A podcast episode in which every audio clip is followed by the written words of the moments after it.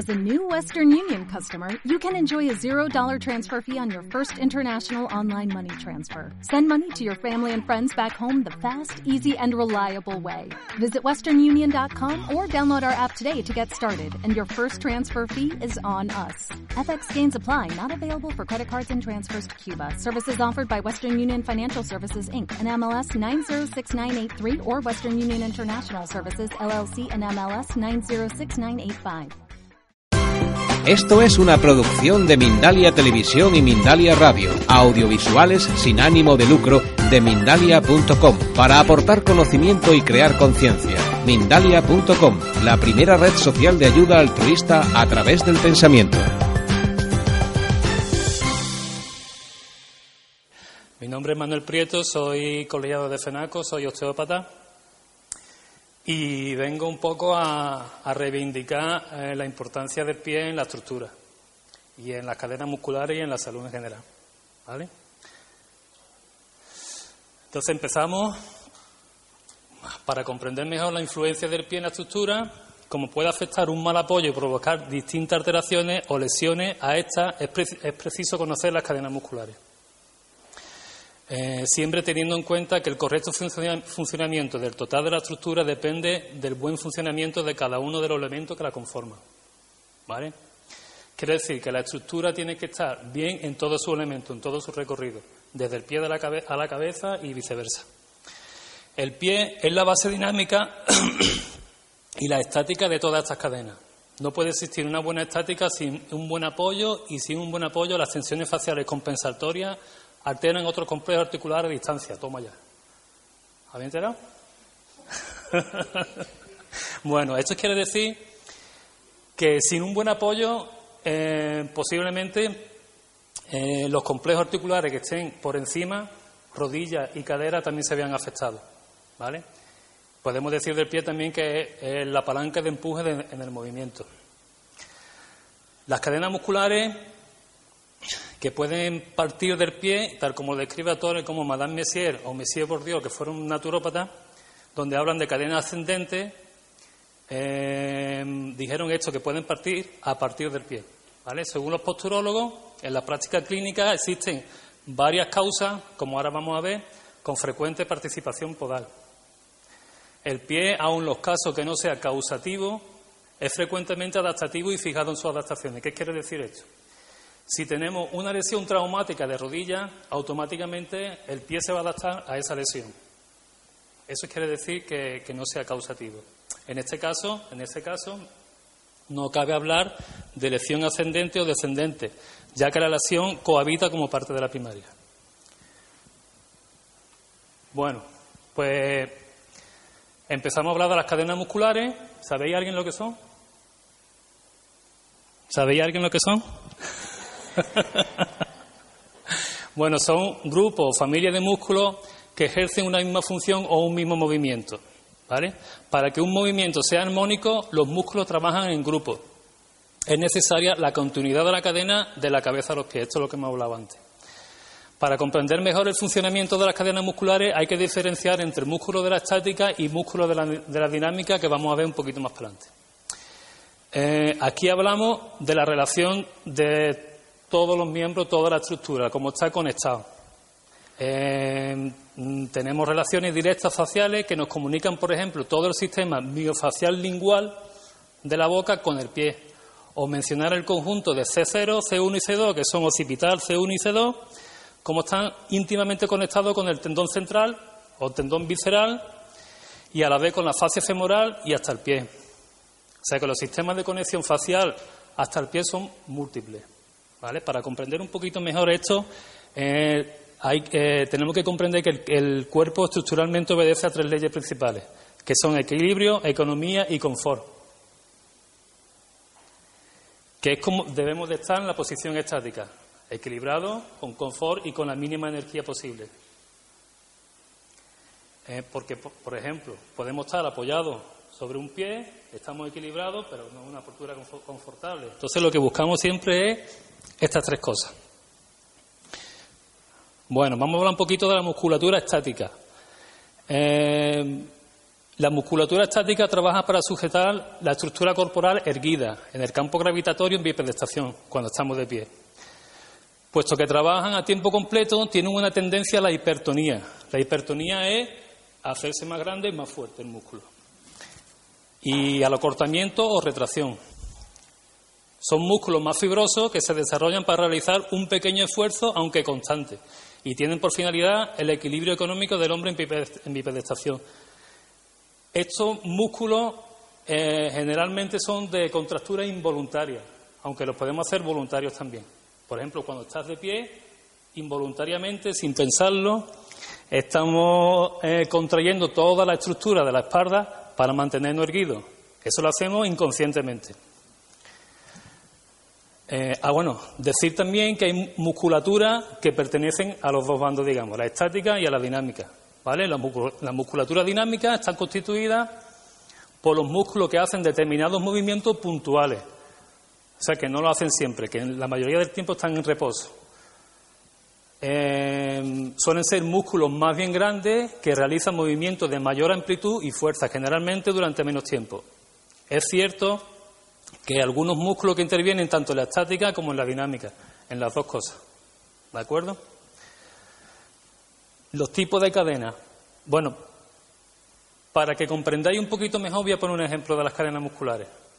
Eh, o cómo funcionan los músculos. Por ejemplo, si estamos empujando algo, empujando una pared, no solamente utilizamos músculos, eh, tenemos que utilizar hombro, pectoral, eso es lo que se llama la cadena. Si la cadena no está armónica, si uno de los músculos no funciona bien, pues el, movimiento no va a ser armónico ni va a ser fácil.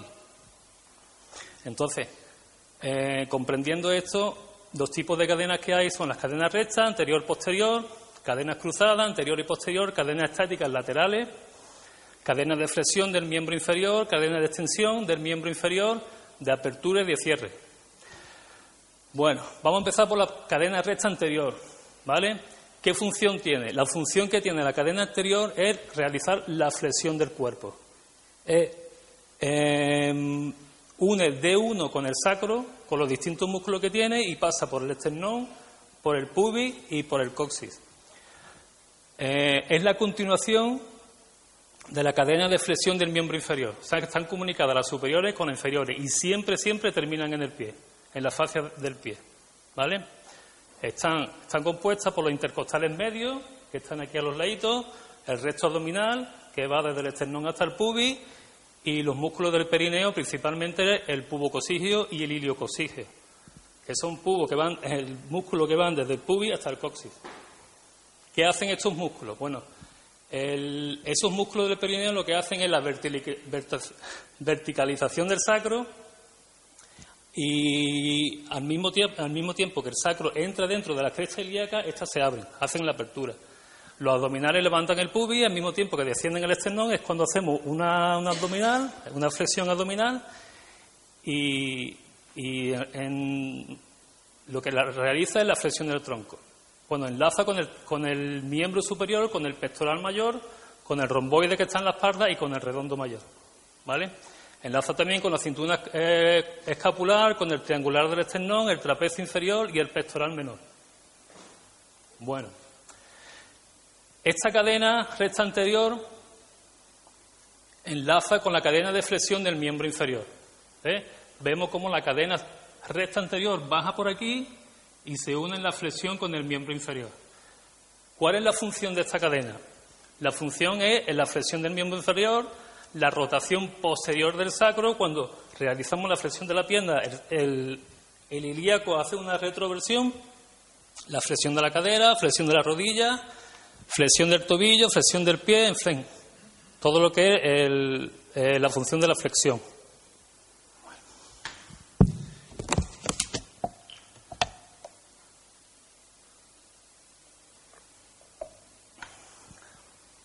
Cadena recta posterior. Esta es la, mayormente la que nos tiene en posición erguido en la estática.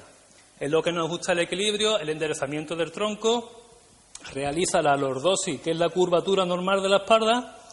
Eh, si inclinamos, si nos ponemos de pie, inclinamos la cabeza, seguramente sentiremos eh, tirante en la, en la parte baja de la espalda, en la lordosis lumbar, y el movimiento repercute, baja por la columna y, repercute en los dedos de los pies. Es la que nos mantiene erguidos. Bueno, el recorrido es todo este. La O del cerebro, que es esta de aquí, la O del cerebro, el ligamento nucal que baja por aquí, aponeurosis dorsal, bueno, cuadrado lumbar, aponeurosis lumbar, es toda musculatura de aquí abajo de la espalda. Cadena estática lateral. Es la continuación de la cadena recta posterior. El recorrido es ligamento sacrociático, ligamento sacrociático mayor y menor, la fascia glútea, glútea, la fascia lata, el arco del sóleo, el tendón de Aquiles, la membrana interósea, en fin, es toda esta cadena de aquí. Bueno, su función es igual mantenerla estática. Inconscientemente todos conocemos esta cadena cuando nos, apoyamos solamente en una pierna. Bueno, cadena de extensión del miembro inferior. Es la, es la continuación de la cadena recta posterior y. Bueno, los músculos que la conforman son el glúteo mayor, el cuadrado cural, el recto anterior, el crural, el sóleo, el interóseo podal. Bueno, la función de este miembro, de esta cadena, es la extensión, la extensión de la pierna. Lo que es la postura esta, ¿no?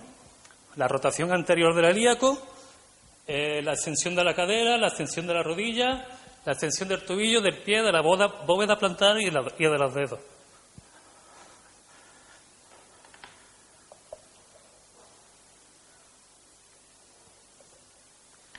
Bueno.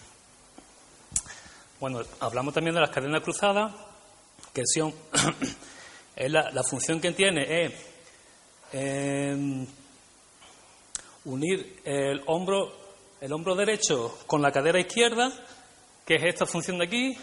Lo que está realizando esta futbolista de aquí, unir el hombro izquierdo con la cadera derecha o este, este movimiento también.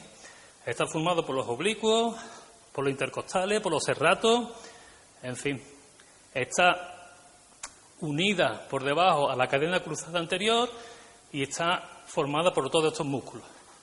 Pectíneo, aductor corto, aductor largo, toda la cadena de aductores, mayor, menor, el recto interno, el grácil, que pasa por aquí, el semitendinoso, que pasa por detrás de la rodilla, gemelo externo, que es esta parte de aquí, el peroneo largo y el corto, que, que son todos estos músculos de la parte peroneal, el aductor del quinto dedo, que pasa por aquí, y su función es el cierre del miembro inferior, el cierre de los ilíacos, la aducción del fémur, la aducción es llevar la pierna hacia adentro la rotación interna del fémur, es esta posición, la rotación interna de la rodilla y la pronación del pie. Bueno, esta, la cadena cruzada posterior es lo mismo, pero es por la parte posterior. Es eh, el movimiento que hacemos de torsión. Eh, según en el ilíaco que se origine, puede ser de derecha a izquierda y de izquierda a derecha y está compuesta por los siguientes músculos. Está por el, el ilíaco de la masa común lumbar, que está por, por aquí, por esta parte de atrás. la fibra iliolumbares del cuadrado lumbar, la fibra iliocostales del cuadrado lumbar, también están por aquí, por la parte de la espalda. Los intercostales internos, que son los, que están pegados a la columna por ambos lados. El serrato menor posterior, posterior inferior, que está por aquí y enlaza con la cintura escapular, con el trapecio inferior, que de la D9 a la D12, esa parte que pilla el trapecio, el pectoral menor y el triangular del esternón. Es la torsión posterior del cuerpo. Cadena de apertura. Bueno, pues esta es la contraria de la cadena eh, de cierre y lo que hace es la apertura del miembro inferior. Apertura ilíaca, la abducción del fémur, que es llevar la pierna hacia afuera, toda esta musculatura, la rotación externa del fémur, la rotación externa de, la tibia y la supinación del pie.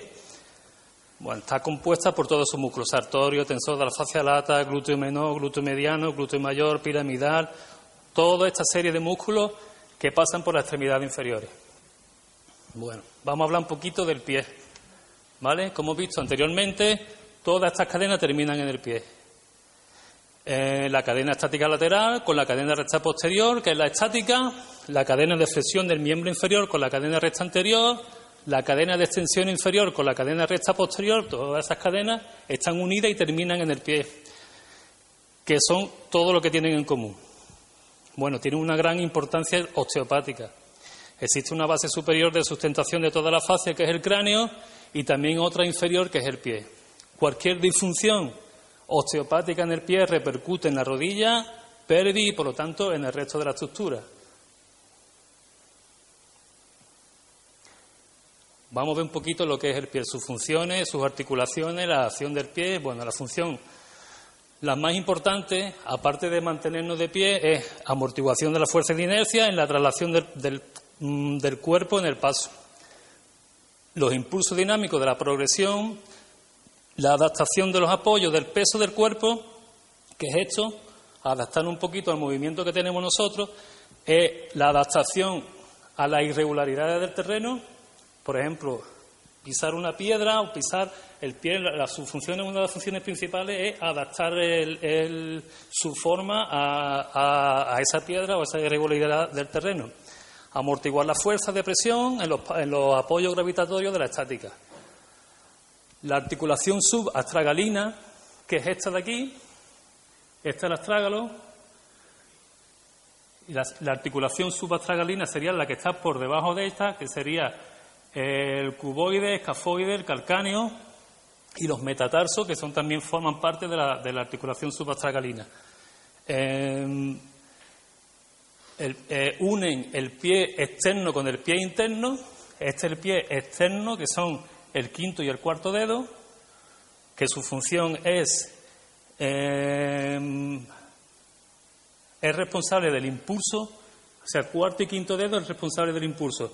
Tercero, segundo y primero, que sería el dedo gordo, es responsable de la adaptación del, del, pie a las irregularidades del terreno.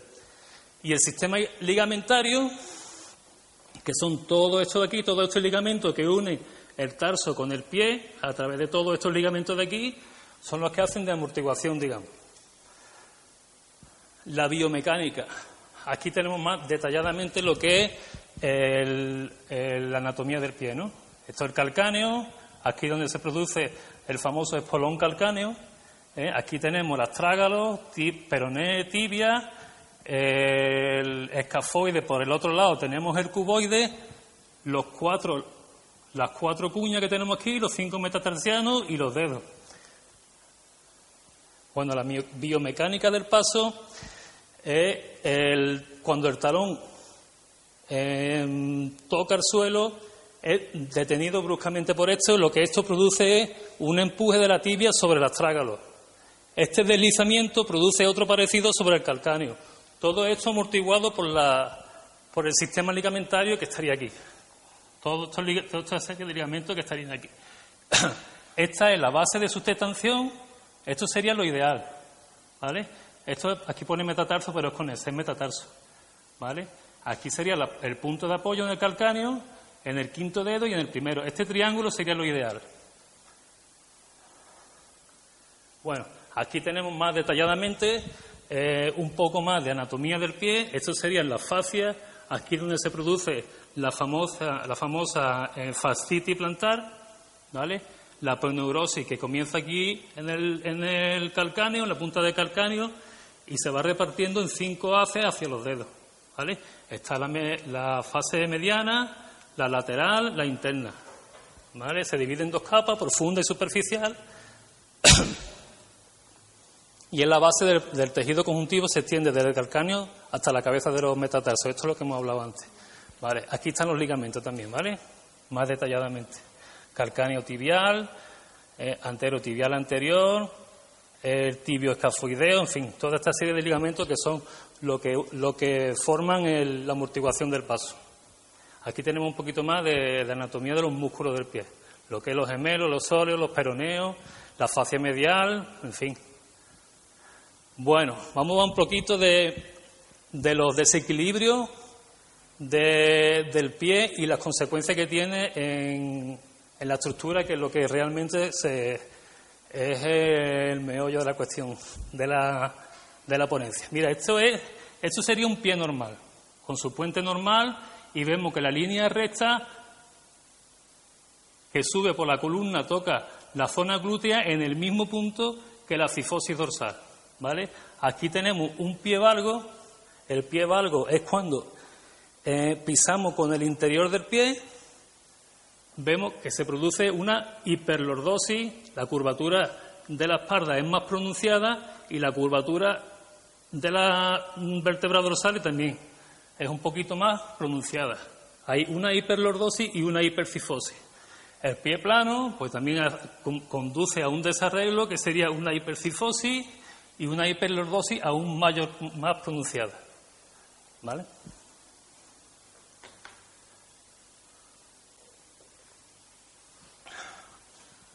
La lordosis es esta. Esta es la lordosis eh, lumbar. Aquí tenemos una escoliosis que también se produce en estos casos en el pie valgo y el pie varo, se produce también una escoliosis, aparte de la hipercifosis. Este es el famoso espolón que hemos dicho antes y este es el ayus valgo, que es el famoso juanete. Bueno, vamos a hablar un poquito del pie valgo y del varo. Eh, la distribución del peso corporal en la planta del pie dista el modelo de organización de toda la estructura. ¿Qué significa esto?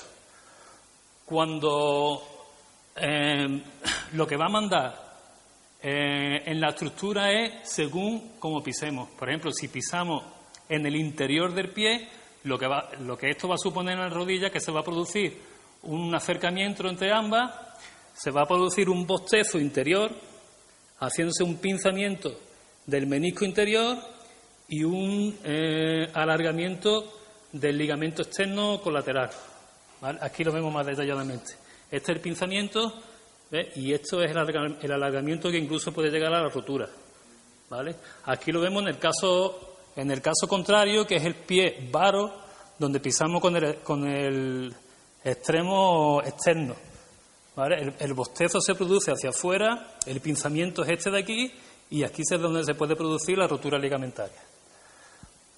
Aquí lo vemos un poquito más detallado. Esto es la rodilla normal, esto es una rodilla normal, con sus meniscos, sus ligamentos, sus ligamentos cruzados, anterior y posterior, y aquí vemos la rodilla en varo y aquí sería en valgo. ¿vale? Aquí comprometemos también el ligamento cruzado anterior y aquí el ligamento cruzado posterior.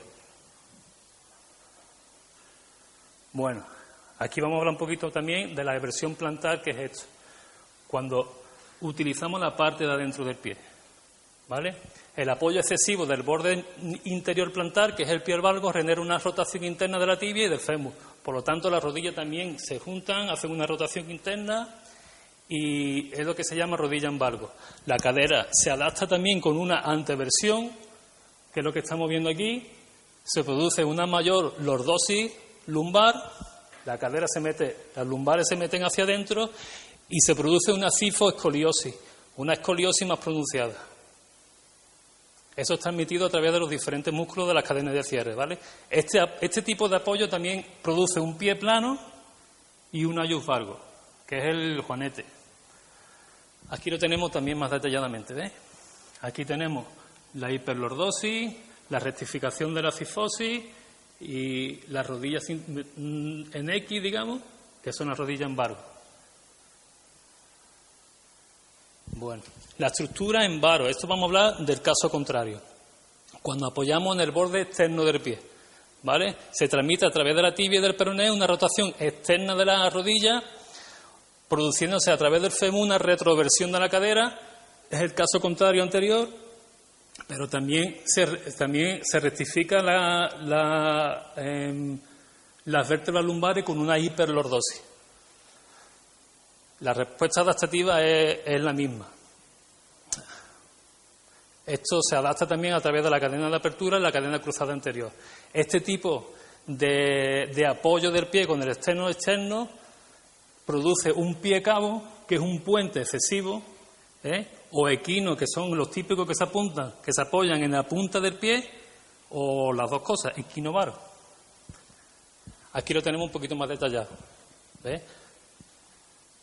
Esta es la rectificación lumbar, que la espalda mm, casi totalmente recta también se puede producir una escoliosis, un desvío de la columna, la rodilla hacia afuera, con los típicos problemas que dan esto de pinzamiento de menisco, de extensión del ligamento colateral exterior, en fin.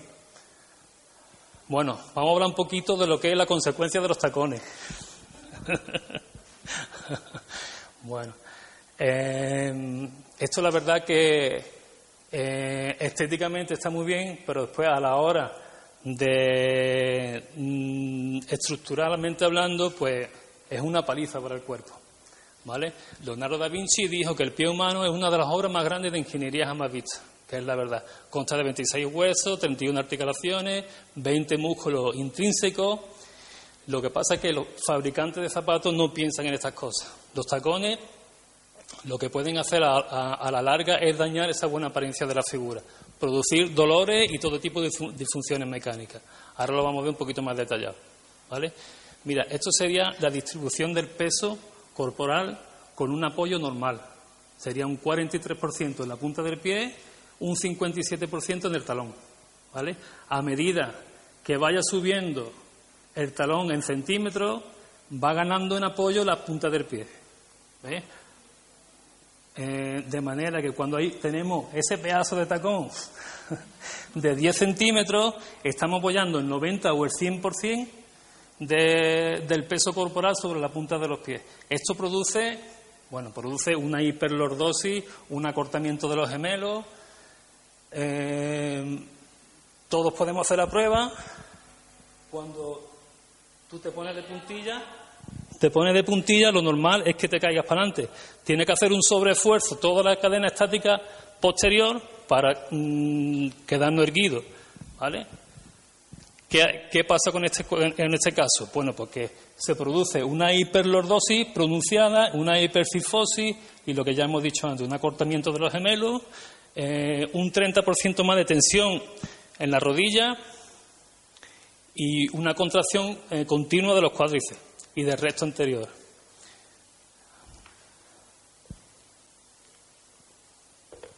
¿Qué produce esto? Produce contractura en los músculos de la espalda por un continuo sobreesfuerzo en mantener la posición erguida. ¿Vale? Que no pasa nada si lo usáis de vez en cuando. Esto lo malo es cuando se usa todos los días, cuando es a diario. Bueno, también tenemos aquí eh, las consecuencias del uso en, la circulación. ¿Vale? Tenemos en la planta del pie una bomba plantar que es lo que estimula la retrocirculación hacia arriba otra vez, la circulación venosa, y al no tener el apoyo completo solamente en la punta del pie, pues esa, retrocirculación no funciona bien. ¿vale? Ahí vienen después los problemas de varices, los problemas de, de trombosis, en fin, de piernas cansadas y todo este tipo de problemas. Bueno. Otro desequilibrio que se pueden dar. Bueno, pues si los dedos están torcidos, doblados hacia abajo, el típico dedo en martillo en garra, como si eh, se aferrara a la tierra, pues la pelvis se torna rígida, ¿vale? Con todos los problemas que eso arrastra. Si al caminar se presiona fuertemente con los tacones, como los soldados, pues las cadenas vertebrales se verán obligadas a retraerse en una curva, la barbilla se proyecta hacia adelante y el cuello se pondrá tenso para no caernos hacia adelante. Vale. El caso de desequilibrio tónico de repercusión sobre occipital C1 y C2, los pies pueden verse involucrados y viceversa. Total, que tenemos una relación eh, más o menos directa con el tendón de Aquiles. Las lesiones osteopáticas podales, es decir, el seguimiento de una cadena lesional ascendente, repercuten clara y directamente sobre las estructuras superiores. O sea, que tienen una relación. Todo movimiento del astrágalo influencia la pelvis a través de la, de la articulación tibio-peronea superior. Las lesiones, por ejemplo, de un astrágalo superior repercute en una posible, en una posible superioridad tibial. La tibia se va un poquito hacia adelante, afectando al fémur, elevando la coso femoral y dando un posible ilíaco superior o posterior. Una disfunción del cuboide, que es el hueso que está por delante del astrágalo eh, exteriormente, puede afectar al músculo eh, tibial posterior, sobre el peroné, y mediante su relación con la inercia del bíceps femoral influenciar sobre la pelvis y estar a su vez sobre la columna. Bueno. Estos son dos tacones, ¿eh? Dos pies. No pensáis más. ¿Vale?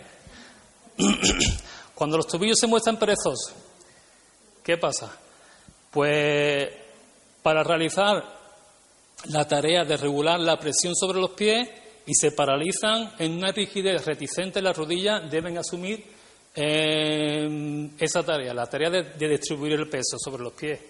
El resultado es que se cansan y se desgastan. La pelvis se ve afectada por la tensión de la rodilla, eh, esta debe distorsionar de algún modo su forma de colocarse y para ello recurre a la parte inferior de la espalda, a las lumbares, que, que deberá considerar las limitaciones de las piernas antes de producir un movimiento.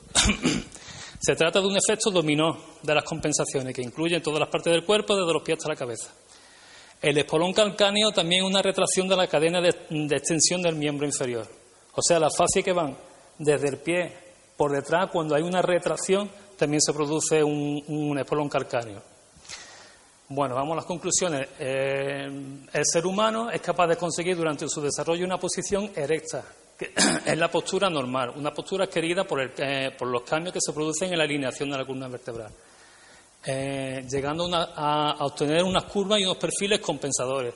¿Qué significa esto? La lordosis normalmente compensa la cifosis, la cifosis la lordosis cervical compensa la cifosis dorsal, la, lordosis dorsal y la cifosis, la lordosis lumbar, la cifosis dorsal y así.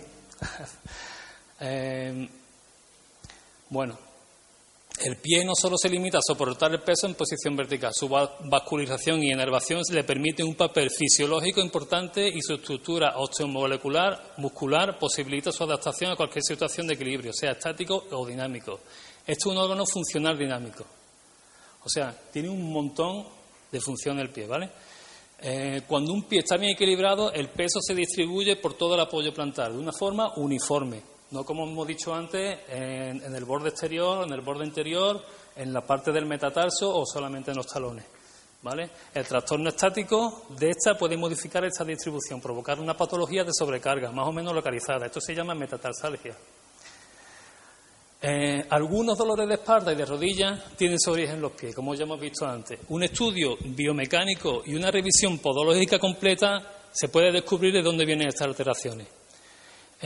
Aquí el, doctor eh, José María Carnero, podólogo, que es secretario de la Asociación mm, Española de Podología Deportiva, afirma que muchos dolores de espalda que no se localizan mecánicamente en la zona son fruto de un mal apoyo.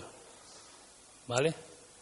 No apoyar correctamente condiciona los movimientos de la pelvis, que causa grandes distorsiones en la espalda que nadie acaba de localizar. O sea, ¿qué tiene que hacer un buen osteópata? Pues revisar los pies, revisar los puntos de apoyo. ¿Vale? Un osteópata o cualquier profesional de, de, eh, la estructura. Un mal apoyo, eh, un andar incorrecto puede hacer tambalear literalmente la estructura. Bien. El doctor Antonio eh, Zalacaín, podólogo, explica que un mal apoyo de pie, que es la base, representa un mal apoyo de tobillo, de la rodilla, de la cadera. Esto es el efecto dominó que hemos estado hablando antes. ¿Vale? Y a la larga pues, provocará una lesión, contra más tiempo pase, por pues, la, adaptación de la estructura será mayor. ¿Vale? ¿Cómo se, ¿Cómo se debería distribuir la presión en la parte inferior de los pies para conseguir una postura ideal? Bueno, pues como es evidente, cuando el peso corporal se distribuye de un modo uniforme, sin preferencia, quiere decir, sin la parte interna, sin comprometer, la parte externa ni la parte eh, anterior, eh, eh, no se queda en los pies, sino que se transmite hacia el suelo a través de ellos. El cuerpo permanece neutral, sin necesidad de reaccionar de un modo determinado. O sea, completamente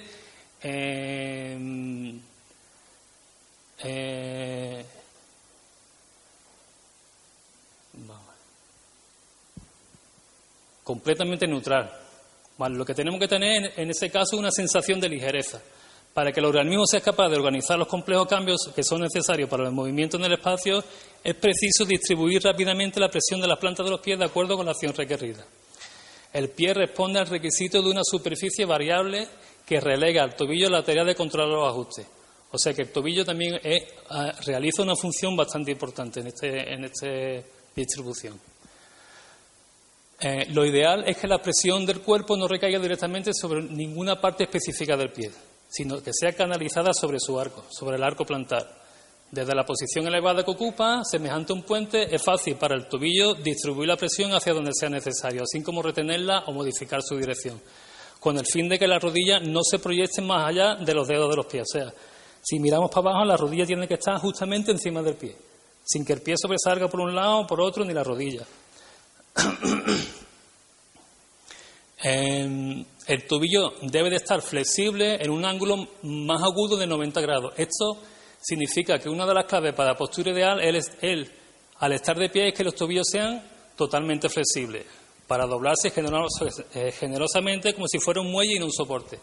Bueno, algunas veces los mismos tobillos son capaces de flexionarse hasta un ángulo deseado, pero las personas eligen no utilizarlo de este modo. Aquí, viene, aquí empiezan los problemas de los tobillos. Este es uno de los hábitos derivados del hecho de caminar continuamente sobre superficies planas. ¿Vale? Los pies están hechos también no solamente para, andar por aquí, sino para adaptarse al terreno. Cuando no andamos sobre terrenos irregulares, los pies pierden esa flexibilidad. ¿Vale? Y esto, a, partir de, de estas situaciones vienen los problemas. Para algunas personas, el mero hecho de pensar en la flexibilidad de los tobillos eh, Mm, ya relaja la espalda. Para otras, aflojan el hombro, mandíbula y ojo, y la rodilla se produce también un cambio significativo a reencontrarse con su flexibilidad. Bueno, es indispensable en el plan personal de salud de todo osteópata lo que yo estaba hablando antes. Revisar la estructura del pie antes, de cualquier desequilibrio estructural. O sea, empezar siempre por los pies. Mm, ya sea una contractura, ya sea un, desequilibrio de cualquier vértebra, ya sea una cervicalgia, ya sea una lumbargia, siempre empezar por los pies, porque muchas veces vamos a encontrar aquí la clave de la solución de esa lesión. ¿vale? Yo personalmente abogo por recordar los pies el objeto de ciclo de evolución y permitirle andar sin calzado, que es para lo que están hechos, para adaptar al terreno. ¿vale? Que también es un tratamiento para ellos, para los pies planos, para los pies cabos, para los pies equinos, etcétera, para que toda su estructura de músculo y de ligamento se elastifiquen, ayudando a su estructura ósea que sea la más correcta. O sea, recordándole a los pies para qué están hechos. Eh, también decirle que en países donde no se utilizan calzados, como en África, por ejemplo, bueno, pues estos, estos problemas de pies planos, pies equinos, pies cabos no existen. Y por lo tanto, los problemas estructurales que causan tampoco. ¿Vale? Bueno, también es de suma importancia elegir un calzado adecuado, plantillas correctas, correctoras según el caso. Siempre asesorado por un buen profesional y si es osteópata, mejor. Aquí tenemos una señora utilizando sus pies y otras cositas más. bueno, pues ya estamos terminando. ¿Alguna preguntita? ¿Nada? Pues nada, aquí tenemos la bibliografía, aquí donde yo me he basado. Eh, y este es mi correo por si algún queréis hacer alguna pregunta o un contacto conmigo. Pues nada, muchas gracias por la contacto.